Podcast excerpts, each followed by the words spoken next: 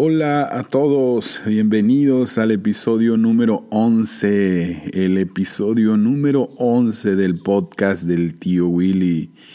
Llevo un poco más de dos meses en el aire o al aire, como se diga, y estoy muy contento y agradecido por el buen recibimiento que me han dado.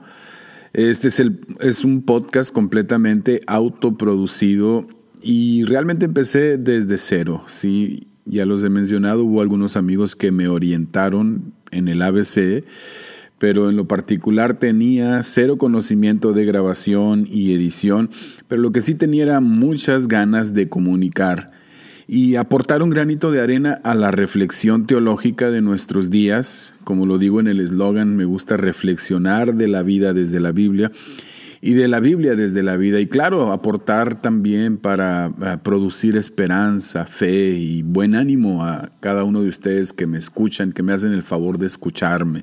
Les agradezco muchísimo su preferencia. Y les pido de favor que corran la voz, corran la voz. Si sabes de alguien que pudiera beneficiarse de lo que aquí estamos produciendo, pues pásaselo. Pásale el link, pásale el enlace, corre la voz. Eh, invítalo a seguir la cuenta de Spotify y a suscribirse en el canal de YouTube. A YouTube lo subo solamente por aquellas personas que las hay que no manejan Spotify, ¿verdad? Entonces hacemos el, el esfuerzo de subir el audio. Ahí no tiene ni imagen ni nada más que la portada del de, podcast, ¿verdad? Pero con la intención de que quienes lo quieran escuchar y no cuenten con plataformas digitales de audio, pues lo encuentren ahí. Pero pues agradezco mucho su preferencia y que sigan corriendo la voz de este, el podcast del tío Willy.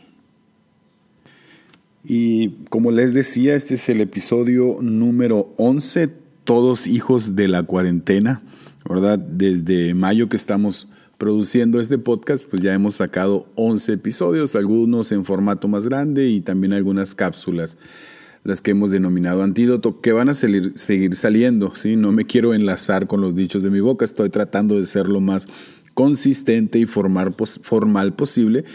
Eh, sin embargo, pues uno tiene que adaptarse a las diferentes circunstancias que han surgido por esta cuestión de la, de la cuarentena y del trabajo.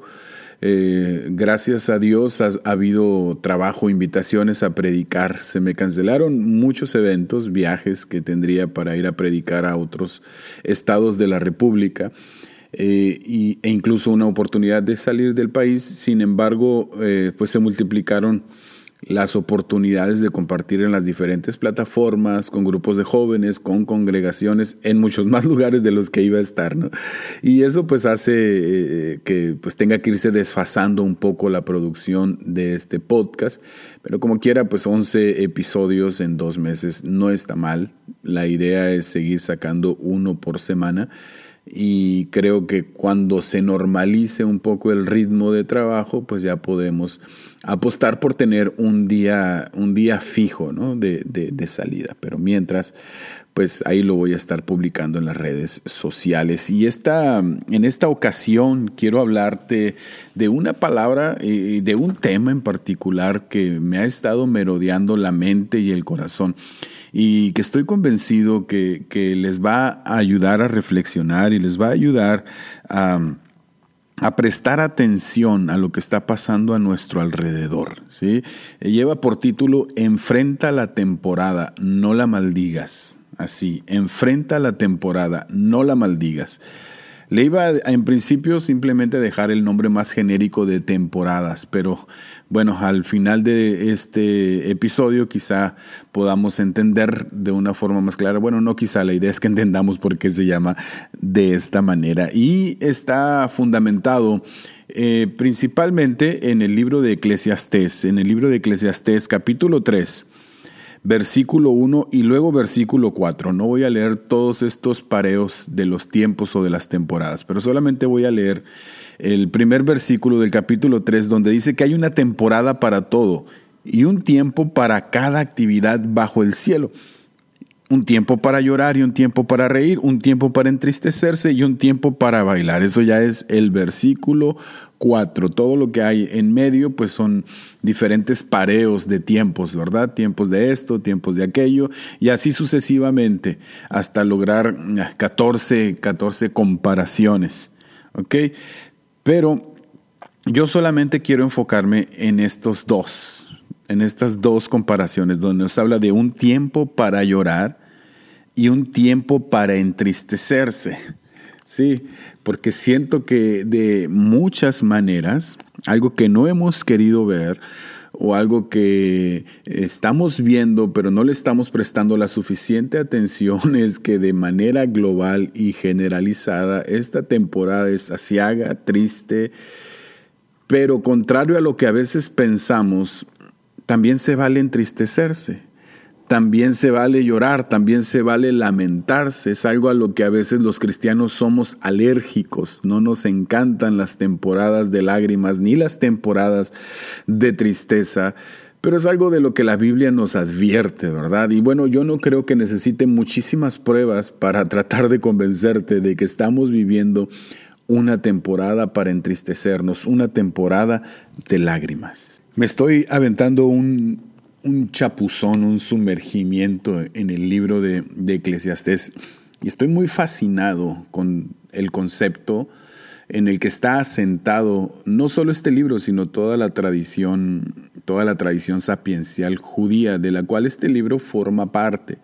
No les sorprenda que más de un capítulo e incluso posibles cambios importantes en la línea del podcast surjan de esta temporada que me estoy aventando de reflexión. La verdad es de que no le había prestado tanta atención al libro de Eclesiastés en mucho tiempo, o quizá en ningún tiempo, más allá de los versículos tradicionales como estos, o cuando le predicas a los jóvenes de acuérdate del Señor en los días de, tu juventud y, y cosas por el estilo, ¿verdad? Pero hay una profundidad dentro de este libro que me tiene cautivado y de la que pienso extraerle mucho fruto, que ya les voy a estar comunicando. El libro del Coelet en el hebreo, así se lee la palabra que se traduce como eclesiastés, que es eh, equivalente a un maestro, a un conferencista o a un predicador, ¿verdad?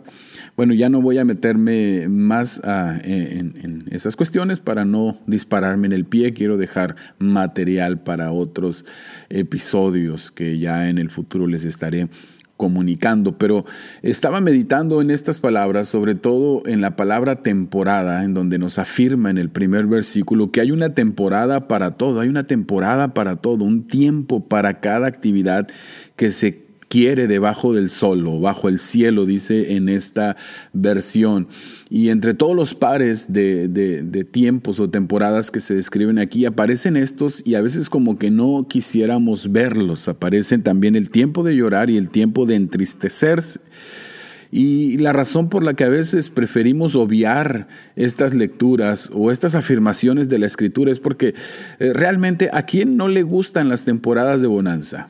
Siendo honestos, nos acostumbramos demasiado pronto a las temporadas buenas. La verdad es que quisiéramos que nunca se acabaran, ¿verdad? Que todo eh, fuera risa y diversión siempre, que las finanzas siempre estuvieran en orden, que la familia siempre estuviera segura, que el, negocio estuviera eh, firme, que la iglesia estuviera creciente, que el ministerio, el ministerio estuviera produciendo siempre, ¿verdad? Pero no siempre es así. Sí, la verdad es de que nos acostumbramos demasiado pronto a las temporadas buenas y aunque quisiéramos que nunca se acabaran, estas se acaban y llegan temporadas como las que estamos viviendo en este momento, en donde nos la pasamos llorando por la añorada normalidad, ¿verdad? Y, no sabemos qué viene, no sabemos qué, qué sigue, no sabemos, ni los muy optimistas saben cuándo se va a acabar todo esto de la pandemia, de la cuarentena, se oyen tantas voces tan discordantes, a veces una de la otra, ¿verdad? De manera que pues uno tiene que eh, echar mano de la reflexión profunda para poder sostenerse en medio de los tiempos que estamos viviendo. ¿Sí? Es que en un mundo afectado por la caída del hombre, esto es la, eh, siguiendo la línea teológica de la escritura, en un mundo afectado por la caída del hombre, nada es para siempre, ninguna temporada es eterna. De hecho, lo único constante es el cambio, ¿sí? la normalidad dentro de una ah, naturaleza o de, dentro de una creación afectada por la caída del hombre, la normalidad es el caos. A eso es a lo que se refiere el predicador o el Coelet cuando dice que todo es vanidad y aflicción de espíritu. ¿sí? Es necesario que recordemos que vivimos en medio de la tensión del drama de la redención, porque muchos creemos a veces o vivimos o queremos vivir, más bien aspiramos a vivir como si ya estuviésemos en la eternidad, ¿no? Como si ya el cielo hubiera venido a la tierra, como si ya el drama de la redención se hubiera completado, ya no hubiera atisbos ni rasgos del mal, ni del diablo, ni de sus ángeles, pero no, estamos en medio, en medio de la tensión, del drama de la redención. Y si vivimos una vida promedio, yo tengo 40 años, algunos serán más jóvenes, algunos mayores de los que me están escuchando, pero si a estas alturas de mi vida yo me he dado cuenta que una vida promedio te da para vivir diferentes clases de temporadas. Hay tiempos de festividad, tiempos de bodas, tiempos de, carnes asadas, o tiempos de ir a la playa, o tiempos de andar en el mall, o tiempos de viajar, tiempos de vacacionar, pero también llegan temporadas de funerales. Y digo, siempre hay gente que está partiendo, pero a veces llegan estas rachas en las que parece como que se hubieran puesto de acuerdo, rachas de malas noticias. También eh, te va a dar eh, una vida promedio para vivir tiempos de abundancia y, tiempos de escasez, ¿sí? A lo mejor no en los extremos de abundancia al nivel um, Carlos Slim, sí, sí, pues ojalá, qué bueno que te vaya tan bien, ¿verdad? Y de escasez al grado de tener que vivir al día o con un salario mínimo, pues con todo lo que pueda englobarse dentro de este abanico, ¿no? Tiempos de abundancia y tiempos de escasez. Te va a dar una vida promedio también para vivir tiempos con salud muy buena y tiempos de enfermedad, tiempo de estar postrado en cama, sea por una gripa, por algo. Espero que no sea por el COVID-19, pero eh, este, también pudiéramos considerarlo. O sea, una vida promedio te da para vivir tiempos de alegría y tiempos de angustia, tiempos de reír y tiempos de llorar. Eso es algo que está claramente enseñado en la Biblia, sin embargo nosotros solamente queremos ver las temporadas buenas. Solamente queremos que la vida se trate de buenas temporadas. Y según Coelet, según el predicador, es un engaño querer abarcar el sentido del tiempo y la duración de esta vida vana y pasajera. ¿Sí? A veces como creyentes le tenemos temor, o mejor dicho, pavor a las temporadas de lágrimas. Porque admitámoslo, no nos han preparado para ellas. Nos han hecho creer que ser cristiano es una fiesta constante, que todo es risa y diversión, que todo es avivamiento, que todo es victoria. Y muy seguido pasamos por alto que entre otras cosas, escúchame bien, entre otras cosas, la vocación y el llamado del cristiano también incluye llorar, también incluye derramar lágrimas por una realidad que no termina de reflejar aún el reinado de Cristo por una redención de la creación que aunque ya fue comprada y aunque ya está en marcha, sigue en proceso y no termina de completarse y, arroja daños colaterales de esta batalla cósmica que aún se está librando entre las fuerzas del reino de las tinieblas y el reino de la luz. ¿sí? A mí la cultura me enseñó que los hombres no lloran, pero la Biblia me enseña que los cristianos sí lloran. Claro, no lo hacen sin esperanza como los que no tienen fe, lo dice así, sino lo hacen porque comparten el corazón de Dios. Y este punto es fundamental. Este año apenas lleva seis meses, bueno, estamos en julio, mes séptimo del 2020, pero vaya que nos ha dado razones para llorar. El asunto es que a veces, aunque estamos rodeados de razones para hacerlo, Creemos que esto es incompatible con nuestra fe. Sí, los pastores y los predicadores estamos haciendo nuestro mayor esfuerzo por ayudar a mantener alto el ánimo de la gente para que no se desanimen, para que no se entristezcan, para que no se depriman. A veces incluso en medio de nuestro propio quebranto, por ahí va la intención de las cápsulas de, antídoto que estoy sacando, produciendo en este podcast, ¿verdad? Pero a veces eh, como que nos interponemos en la intención del Espíritu Santo que quiere quebrantarnos, que quiere producir lágrimas, porque de alguna manera ello es recuperar nuestra humanidad.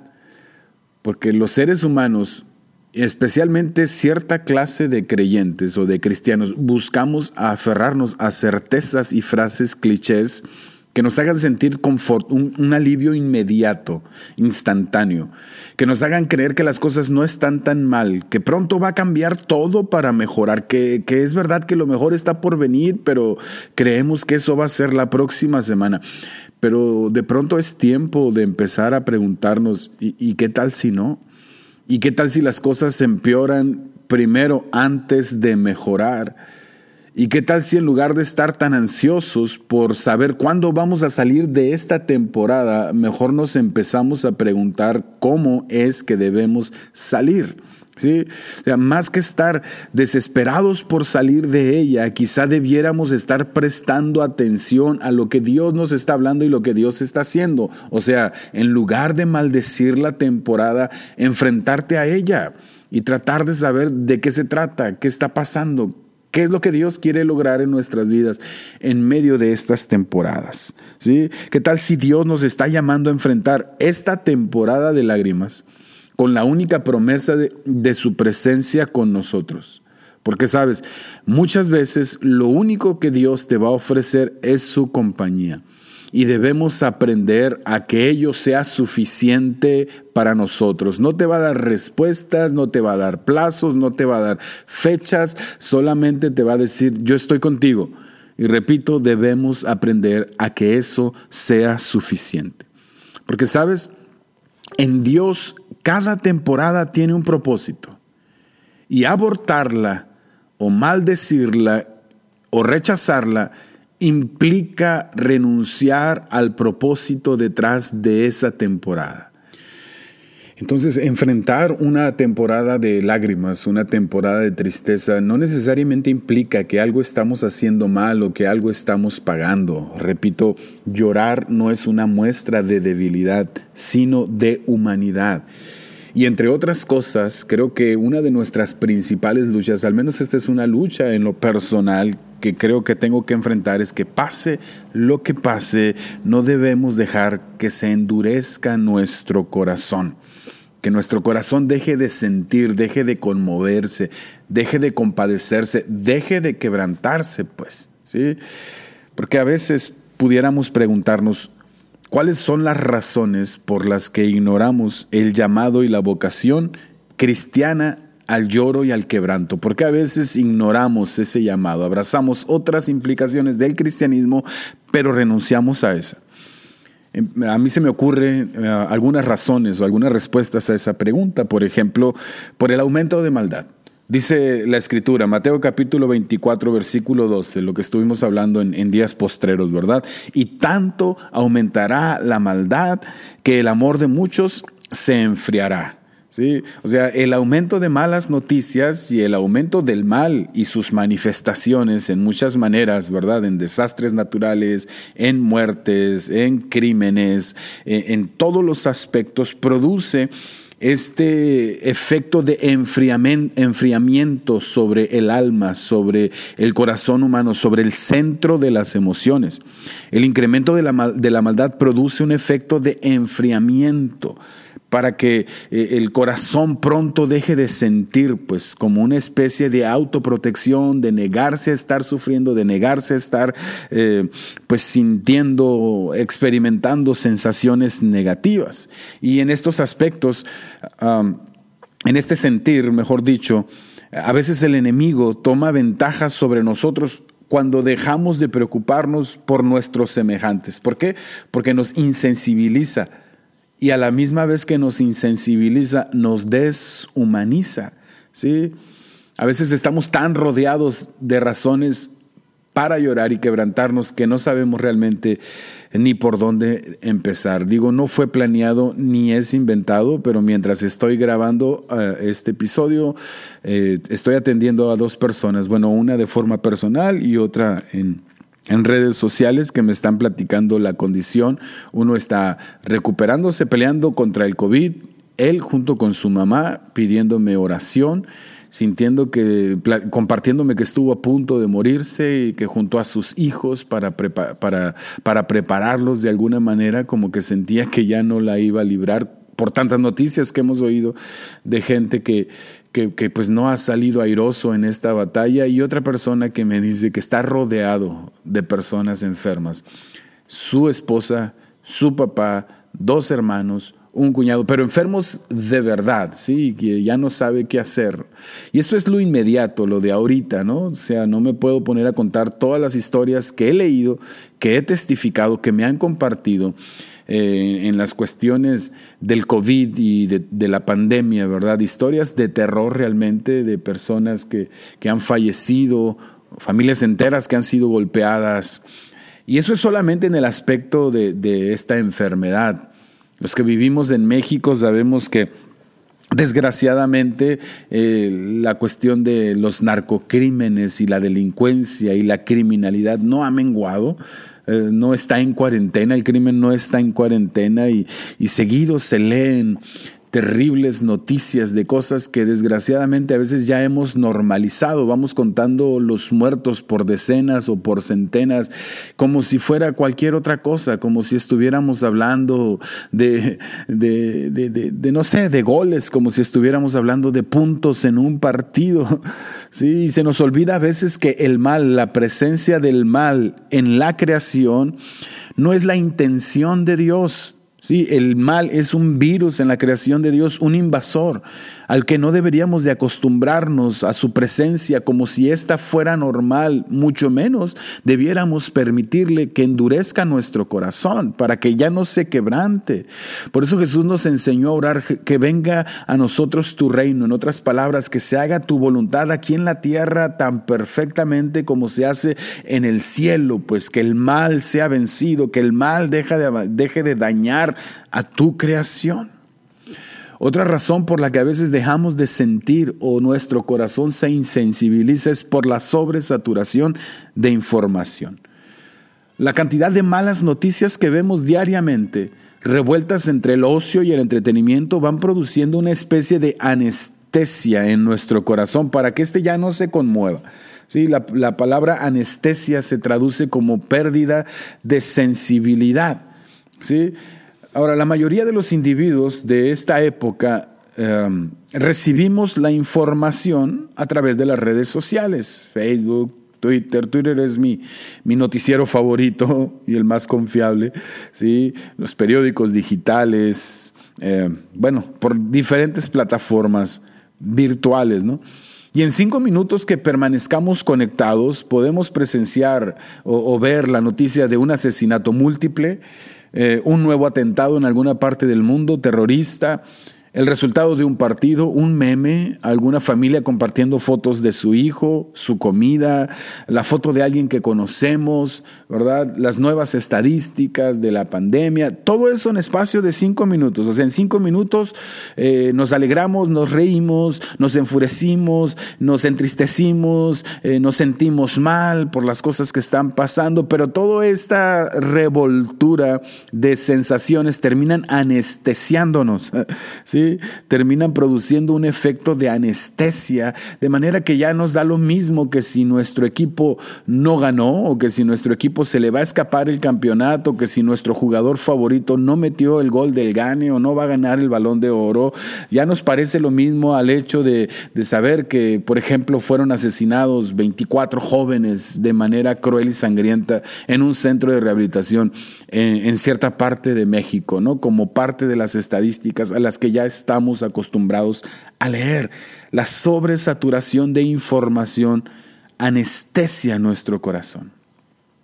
Otra razón por la que a veces eh, ignoramos nuestra vocación y llamado al lloro y al quebranto es por una mala comprensión de lo que significa ser cristiano. Sí, Hay quienes creen que ser cristiano es simplemente contemplar impasibles cómo el mundo se va a pique mientras esperamos que nuestro Salvador vuelva a nuestro rescate y nos saque de este desastre, de este barco que ya está a punto de hundirse. E, esta es un poco la perspectiva que intentaba corregir eh, cuando me eh, metí en el tema de días postreros, ¿sí? porque eh, muchas veces esta es la clase de actitud imperante o más popular entre la gente o entre cierto, cierto factor cierto grupo de la iglesia cristiana, ¿no? Por no entrar en, falacia a la generalización, sí hay un grupo muy marcado de la iglesia cristiana que reacciona así, en cuanto aumentan las malas noticias, es que Cristo ya está a la puerta, nosotros ya nos vamos de aquí, no hay nada que tengamos que hacer, ni para qué nos sentimos mal, ¿sí? O sea, creen que no hay nada que podamos hacer para detener la dinámica en la que se ha envuelto la humanidad y por lo tanto es una pérdida de tiempo y de energía preocuparnos por lo que no podemos cambiar. Pero escúchame, a decir verdad, ese tipo de razonamiento y de conclusiones se parece más al cinismo o al estoicismo que ni al mismo cristianismo. Yo sé que has escuchado la palabra cínico o estoico, pero a lo mejor no sabes que esas palabras son derivadas de escuelas filosóficas muy antiguas, milenarias que surgieron en la cultura griega. O sea, son cosmovisiones del mundo, maneras de ver la existencia, la, relación del hombre con la, con la creación. Por ejemplo, el estoicismo como escuela de filosofía que está presente desde 300 años antes de Cristo, enseñaba al hombre a reprimir sus emociones, a aceptar el devenir de las cosas como inevitables eran deterministas. ¿Qué quiere decir? Que creían que de alguna forma ya todo estaba escrito, ¿sí? el destino estaba escrito y nada de lo que hicieran o sintieran cambiaría el destino. Así que lo mejor era permanecer estoicos ante las situaciones de la vida. ¿sí? Los cínicos eran diferentes. En vez de permanecer estoicos, había que reaccionar de manera cínica ante este devenir trágico de la humanidad. Pablo debatió con, algunos filósofos estoicos en el aerópago de Atenas, en el famoso sermón que registra Hechos capítulo 17. Y la verdad es que es muy triste ver que algunas tradiciones cristianas tengan más influencia de esta clase de pensamiento que de lo que el cristianismo enseña y promueve. Dicho simple y llanamente, cristianismo no es estoicismo.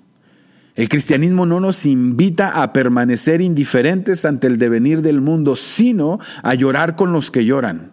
¿sí? Esto es lo que ilustra el significado de la palabra empatía, sentir el dolor del otro. ¿sí? Y, yo estoy convencido que en medio de temporadas de lloro y de quebranto, Dios no busca que nos hagamos más fuertes. Dios lo que quiere es que nos hagamos más humanos. Por eso el libro de Eclesiastés y otras partes de la escritura nos dicen que así como hay temporadas para reír, también hay temporadas para llorar. Y tenemos que aprender a abrazar tanto la una como la otra. Y yo creo que estamos viviendo una temporada para llorar y quebrantarnos. Y desde luego que hay razones de peso por las que debemos enfrentar las temporadas de lágrimas. Hay muchas. Hay cosas que tenemos que aprender a apreciar en medio de estas temporadas, entre otras que la capacidad de quebrantarnos por la situación de la humanidad proviene de Dios, es un don, pues, es una obra de gracia. Y es una manera de dejarnos ver lo que hay en el corazón de Dios, es una manera de Dios de comunicarnos cómo se siente, porque si a nosotros nos duele la condición del hombre, ¿tú crees que a Dios le dolerá? Él es el creador y Él quiere lo mejor para su creación. Entonces, cuando Dios nos introduce a temporadas de quebranto, también está comunicándose con nosotros para dejarnos ver qué es lo que hay en su corazón. Pienso, por ejemplo, en Moisés y este encuentro que tiene con Dios en el monte Oreb, eh, con la zarza que arde y no se consume y desde la cual Dios le habla y tiene este llamado para fungir como el libertador de Israel de la esclavitud en la que estaban en, Egipto. Pero pienso en las palabras de Dios que le dice a Moisés, Moisés, bien he visto la aflicción de mi pueblo a causa de sus exactores. O sea, yo estoy consciente de lo que está pasando. Mi pueblo, son míos, me duele y he descendido para liberarlos. Y te estoy invitando a ti para que te sumes a este proyecto. En otras palabras, a veces las temporadas de lloro y quebranto nos alinean con el corazón de Dios tocante a una situación en particular. ¿sí? Así que no deberíamos de correr tan deprisa para querer abandonar estas temporadas, sino más bien deberíamos estar tratando de escuchar lo que Dios nos quiere decir en medio de ellas.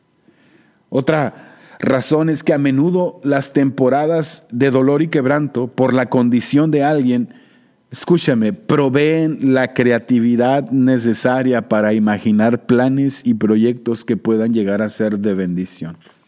En Nehemías, primer capítulo, se nos describe a este judío que está sirviendo en el palacio.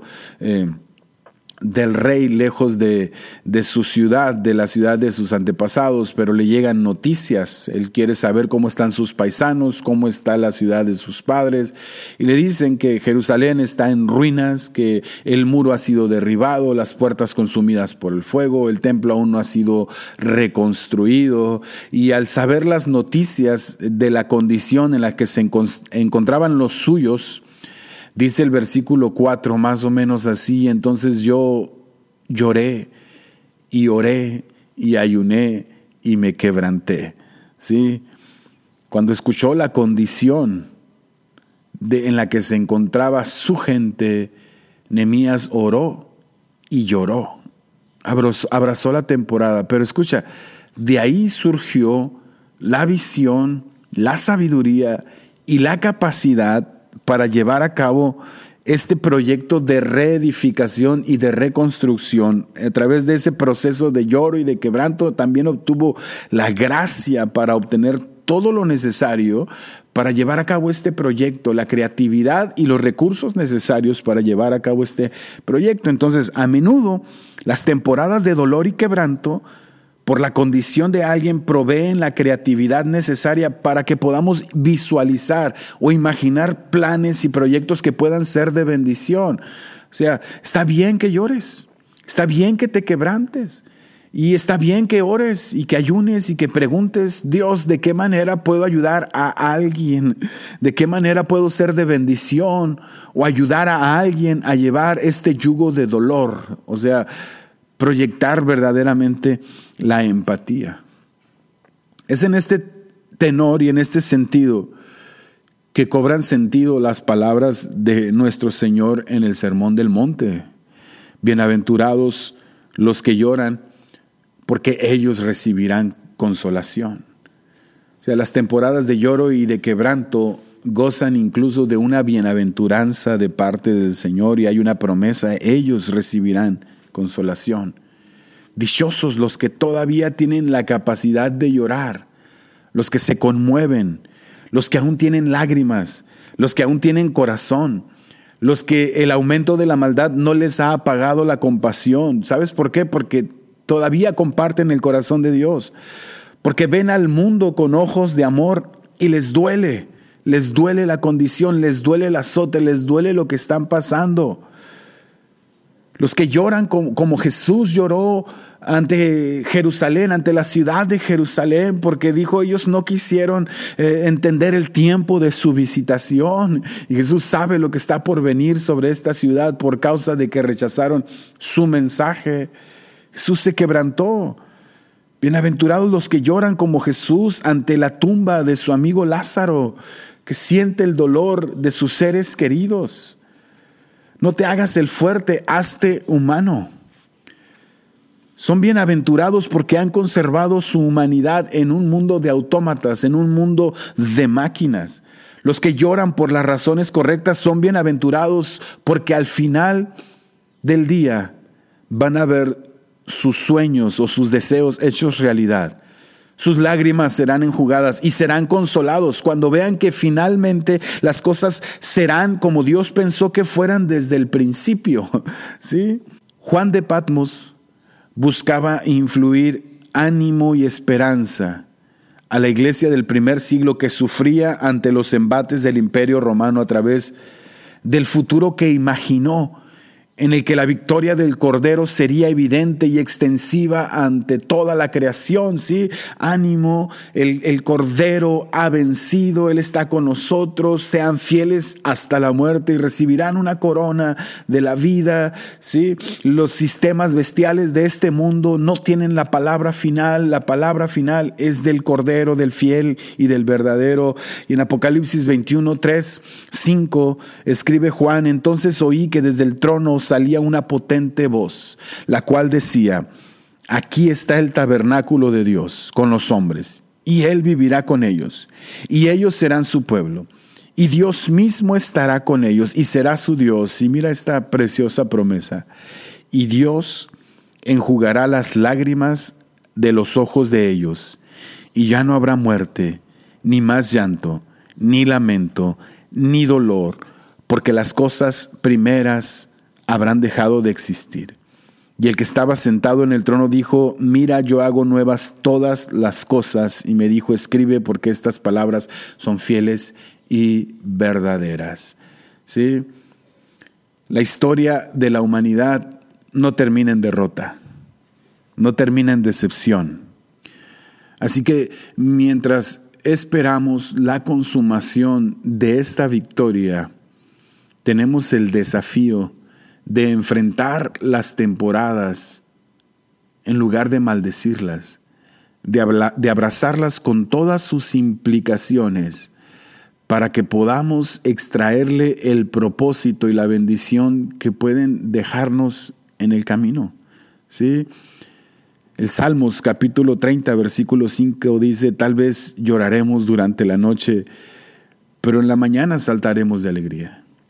Es evidente que la humanidad entera está viviendo una noche que parece prolongarse de manera indefinida, pero tengo la seguridad de que volverá a salir el sol, el sol de justicia, y volverá a brillar con todo su resplandor.